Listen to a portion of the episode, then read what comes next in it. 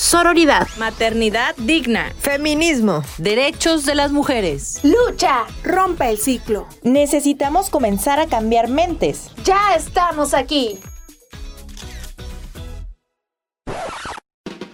Somos ICM Las Voces Verdes, un programa de radio para la libre expresión, sin prejuicios, procurando el respeto y sororidad para las mujeres. Este es un programa de gobierno del Estado a través del Instituto Colimense de las Mujeres en colaboración del Instituto Colimense de Radio y Televisión, financiado con recursos del Programa de Apoyo a las Instancias de Mujeres en las entidades federativas PAIMEF.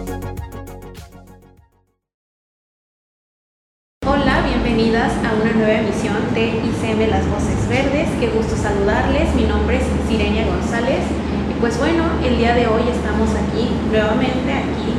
Qué bueno saludarles. Y pues quiero comentarles que en la emisión pasada ya estuvimos hablando un poco sobre violencia sexual, cómo es que esta se da, dónde se manifiesta, cómo puede suceder desde una mirada lasciva y también cómo sucede con actos físicos donde la víctima no da un consentimiento. Y pues bueno, justo para esto vamos a hablar un poco más de acoso sexual, acoso sexual que se vive muchas veces en comunidad, en, en donde tú caminas, en el transporte público, con un silbido, con una mirada lasciva, con algún toqueteo, de diversas formas sucede. Y pues bueno, para hablarnos sobre las estrategias que se están implementando desde el gobierno de Colima en el transporte público, tenemos el honor de invitada, aquí tenemos a la eh, pues, licenciada Blanca Livier Rodríguez Osorio.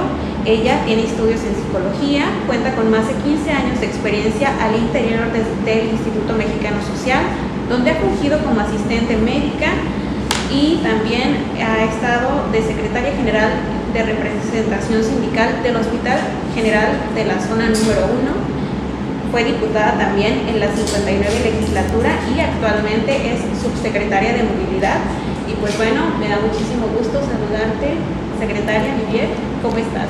Muy bien, muy contenta por esta invitación y poder tocar un tema tan importante para eh, las usuarias del transporte público justo ese es el tema que queremos abordar porque como lo comentaba en un inicio, pues es algo que sucede diariamente, le sucede a niñas, a mujeres, a adolescentes, y pues qué bueno que te tengamos el día de hoy para que nos puedas esclarecer un poco estas dudas que hay al respecto. Claro que sí. Y pues bueno, me gustaría comenzar preguntándote cuál es, o bueno, más bien, ¿en qué consiste esta campaña? Existe una campaña que ha, nacido de aquí de movilidad, ¿Sí? que se llama Movilidad es ¿Nos puedes comentar un poco al respecto? Claro que sí. Bueno, la campaña Movilidad es surge de una iniciativa de la subsecretaría eh, cuando eh, al estar en este cargo al inicio eh, de los primeros quejas que teníamos de las usuarias pues eran temas de acoso y nos dábamos cuenta cómo casi cada mes teníamos alguna queja en el tema del transporte individual del taxi. Y eh, también eh, teníamos como referencia eh, meses atrás que habíamos iniciado una campaña de alzar tu voz a través o en compañía del ICM, de Sedatu, que nos ayudó bastante como a clarificar cuál era nuestro papel en el del transporte público y cómo podíamos nosotros con algunas acciones pues ayudar o evitar que el acoso eh, siguiera ¿no? en aumento. Entonces, eh, esta campaña consiste en visibilizar primero que tenemos acoso dentro del transporte público. La segundo eh, objetivo es de que quien sea acosada o acosado en el transporte público, tanto individual como colectivo, en este caso las rutas, o sea, taxi o ruta, eh, tener una, una, acción para cada situación. En el tema del taxi, pues que cualquier mujer que sea acosada por alguna persona dentro del taxi, pues lo que tiene que hacer es denunciar ante las autoridades, en este caso las de movilidad que somos, las que estamos encargadas de otorgar el permiso a un chofer para que continúe elaborando o no. Y en el caso del transporte público, pues también eh, que la el persona en que está sufriendo un acoso se le pueda apoyar en ese momento. Me parece excelente. Y pues desde, pues, o sea, de una mujer, una usuaria que utiliza el transporte público, si llegara a recibir alguna, algún tipo de acoso o, eh, pues ¿dónde puede ella reportar que está viviendo esta agresión? Sí, eh, aquí hay dos tipos de acoso, te repito, separemos el taxi y la ruta. El taxi eh, generalmente el taxista es quien acosa a la usuaria o al usuario. Y ahí sí eh, tenemos un número de WhatsApp que más adelantito les comentaremos el número en donde ellos pueden mandar imágenes, audio, video, eh, de todo el proceso que estén viviendo o inclusive saliendo del taxi, el número de taxi, fotografía, que, cuál es el sitio y las características del chofer, de dónde tomaron, taxi, a qué, de qué origen, destino, el horario, todo eso nos va a ayudar a localizarlo y poder eh, iniciar la investigación que llega hasta la sanción. Y en el caso de la ruta, el procedimiento es de que si eres acosado, generalmente el acoso se da por otro usuario del transporte público y lo que debe de hacer o el protocolo que debe hacer es ir y decirle al chofer, estoy siendo acosada, el chofer tiene la obligación de parar la unidad, de resguardar a la víctima y dar anuncio a las autoridades correspondientes. Entonces, sí son dos protocolos diferentes porque en uno el, el chofer es el acosador y en el otro el chofer es quien va a resguardar a la, a la víctima. Y cada uno de los choferes. Justo era lo que iba a preguntarle de si están sensibilizados para poder abordar este tipo de situaciones. Como en el caso de que una mujer, adolescente, niña pueda vivir algún tipo de estas situaciones se, y acude con un chofer, pues obviamente lo ideal sería que estuviera capacitado y sensibilizado. Mira, vuelvo a separar. En el transporte público individual, en el taxi, el chofer es quien es el acosador normalmente. En el transporte público eh, urbano, que son en las rutas, el chofer va a ser el que va a proteger a la víctima. Para eso estamos teniendo una capacitación. ¿Qué tuvimos que hacer? Separar las dos capacitaciones. Anteriormente se daba la capacitación para todo tipo de chofer en una sola, pero previendo la necesidad de esta capacitación que tenía que ser de una manera... Eh, individual hacia el transporte público urbano, separamos las capacitaciones y la capacitación actual del chofer urbano sí trae un tema de protocolo de acoso en donde todos los choferes van a ser eh, capacitados para saber actuar en caso de acoso de una de sus usuarias, cuál es el procedimiento. De acuerdo. ¿Y qué pasaría con estas personas que ejercen algún tipo de violencia?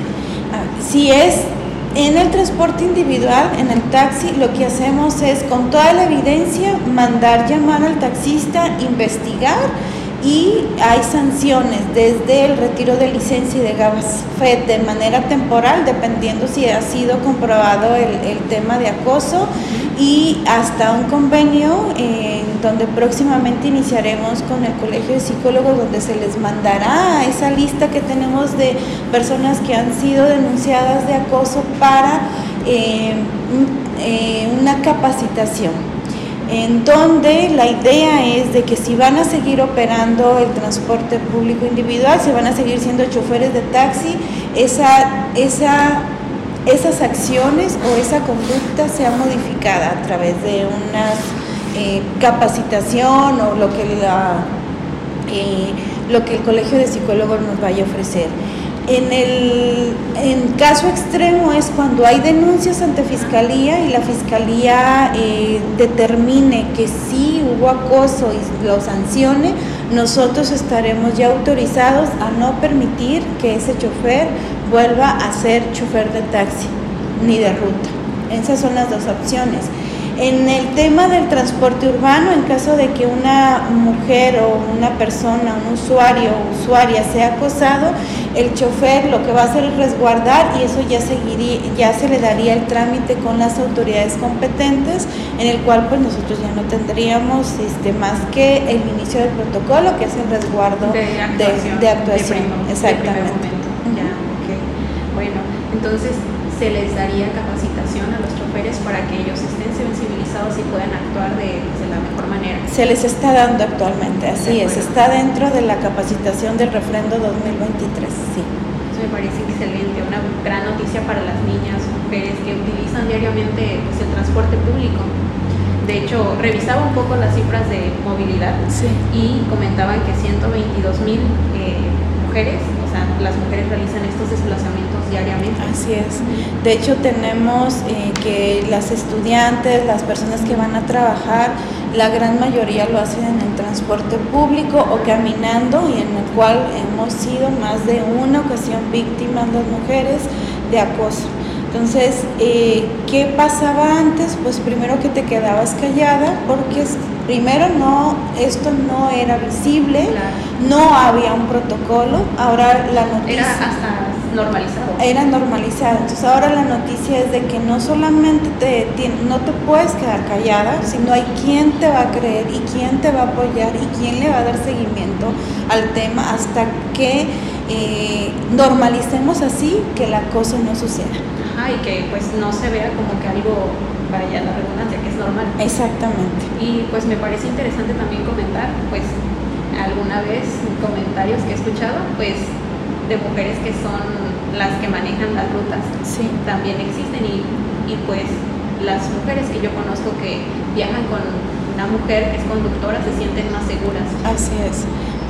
Eh, de hecho, parte de la transformación del transporte en el país este, involucra bastante a la mujer por el mismo tema, por el tema de seguridad y también por el tema de responsabilidad. Entonces, bueno, eh, vayamos construyendo, o, o hacia donde vamos es a una movilidad en donde también tenga más participación la mujer tanto en la toma de decisiones, mujeres empresarias que estén en el transporte, mujeres que estén en la autoridad de transporte, pero también mujeres que sean las que nos lleven, las que nos muevan. Sí, con toda la confianza. Así es. Y pues bueno, no sé si gustes dar algún último mensaje a todas las niñas, mujeres, adolescentes que nos están escuchando. Bueno, que este gobierno se ha declarado feminista y que tenemos que, con todas las acciones o las políticas públicas que emprendamos, deben de ser en ese sentido y que desde movilidad estamos haciendo todo lo posible porque eh, la mujer ahora ya no se quede callada, que alce la voz, que denuncie y nosotros en darle seguimiento. Pues muchísimas gracias, No, gracias a ustedes. por habernos compartido toda esta información y habernos explicado cómo es que están funcionando todas estas estrategias en beneficio de las niñas, mujeres, adolescentes. Pues esperamos tenerte de regreso aquí en ICM Las Voces Verdes. Al contrario, gracias por ayudarme a difundir las acciones. Muchísimas gracias.